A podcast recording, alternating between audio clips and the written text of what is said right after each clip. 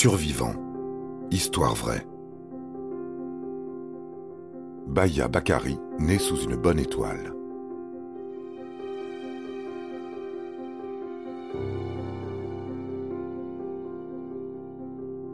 Le 29 juin 2009, Baya Bakari, alors âgé de 12 ans, prend l'avion pour la première fois de sa vie.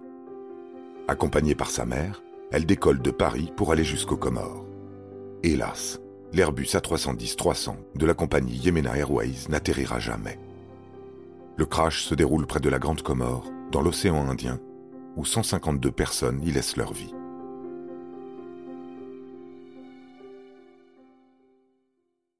Au moment de l'annonce de l'atterrissage, se souvient Baya, il y a eu de fortes turbulences, puis c'est le trou noir.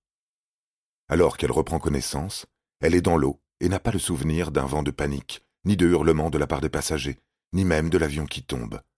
Que s'est-il passé? Il fait nuit, la jeune fille, entourée de kérosène, est seule en plein océan.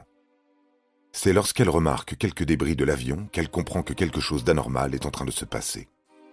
Sans gilet de sauvetage, elle s'agrippe alors au plus gros des restes de l'Airbus. Attend, quand enfin elle finit par entendre des personnes crier au secours. Baya fait de même, mais peine perdue. Qui pourrait la sauver alors qu'elle-même est une naufragée et que seule la lune et les étoiles apportent un soupçon de clarté? Épuisée, un peu dans le déni, Baya Bakari finit par s'endormir. Lorsqu'elle rouvre les yeux, il fait enfin jour. Au loin, elle aperçoit une île. Avec pour seul appui un ossement de l'appareil, elle nage. Mais le déplacement est très difficile, elle a l'impression de ne pas avancer. Animée par son mental qui la persuade que sa mère est arrivée à destination, elle redouble de volonté après dix heures passées dans l'eau. Soudain, elle entend des voix d'hommes l'appeler. Les pêcheurs sauvent la jeune fille et l'escortent jusqu'à l'hôpital de Moroni. À son arrivée à la clinique, le père de Baya se prépare à retrouver sa fille avec des membres en moins. Il n'en est rien, et fort heureusement. Brûlée au niveau du pied avec une fracture à la clavicule et au bassin, elle s'en sort assez bien. Cela fait maintenant 24 heures que le crash a eu lieu. Baya ne reverra jamais sa mère, portée disparue. Au début, de retour en France, elle se souvient avoir senti plusieurs fois une odeur de fioul, comme si le carburant était encore présent dans ses fosses nasales.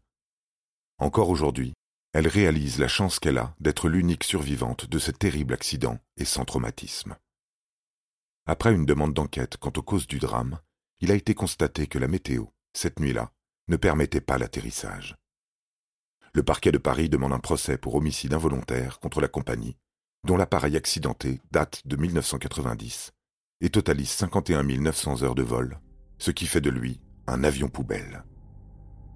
Onze ans après, les familles endeuillées ainsi que Baya Bakari attendent toujours le verdict.